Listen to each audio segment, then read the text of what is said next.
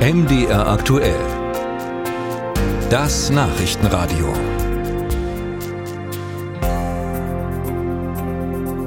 Dirk Hilbert und Dresden.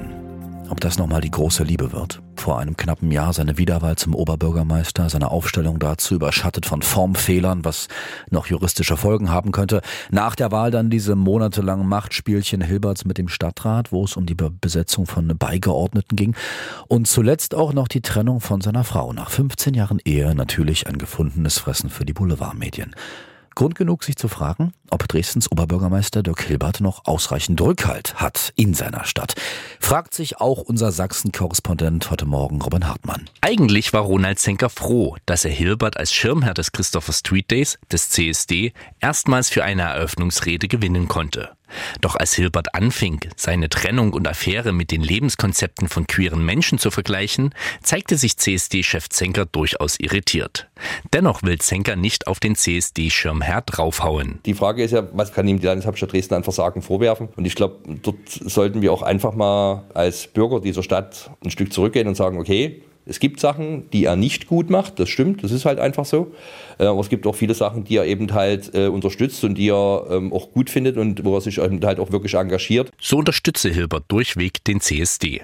Dennoch wünsche sich Zenker mehr Klarheit Hilberts, was eine Abgrenzung gegen Pegida und anderen rechten Strömungen angeht. Mehr Klarheit von Hilbert wünscht sich auch Thorsten Rommel vom Künstlerbund Dresden.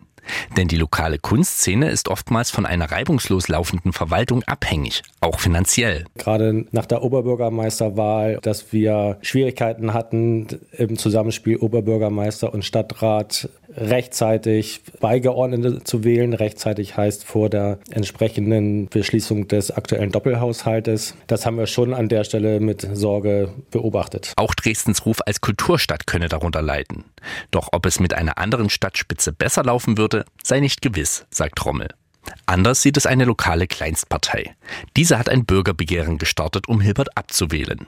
Sind die Eskapaden des Oberbürgermeisters dafür aus Sicht der Dresdnerinnen und Dresdner gravierend genug? So genau äh, haben wir das nie verfolgt. Viel haben wir noch nicht davon gehört. Ich meine, er hat ja auch seine guten Seiten gehabt und ihn jetzt gleich absetzen. Das ist halt konservativ hier.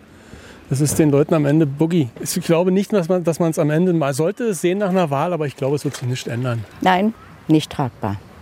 Muss ich ganz eindeutig sagen. Aber jetzt haben wir ihn doch. Wann er gewählt wurde, da dachte man, na gut, er hat es drauf, warum nicht? Ne? Aber diese ganze Zerwürfnis. Ich würde auch abwählen. Der ist, wie er ist. Ich glaube, der lässt sich da nie beeinflussen. Der macht das so, wie er das denkt.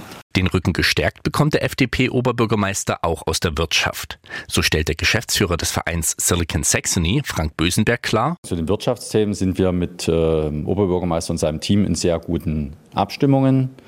Die Themen, die jetzt diskutiert werden, berühren uns nicht direkt, aber jedes Thema, was auf das Image von Dresden als weltoffene Stadt einzahlt oder nicht einzahlt, berührt uns natürlich sehr direkt. Dass sich Hilbert und der Stadtrat auch seit Monaten schwer tun, neue Unterkünfte für Geflüchtete bereitzustellen, habe aber bisher noch nichts am internationalen Bild Dresdens verändert, sagt Bösenberg. Also bei aller äh, Schönheit der Stadt äh, ist die Dresdner Lokalpolitik nach meiner Wahrnehmung außerhalb Dresdens kein Thema.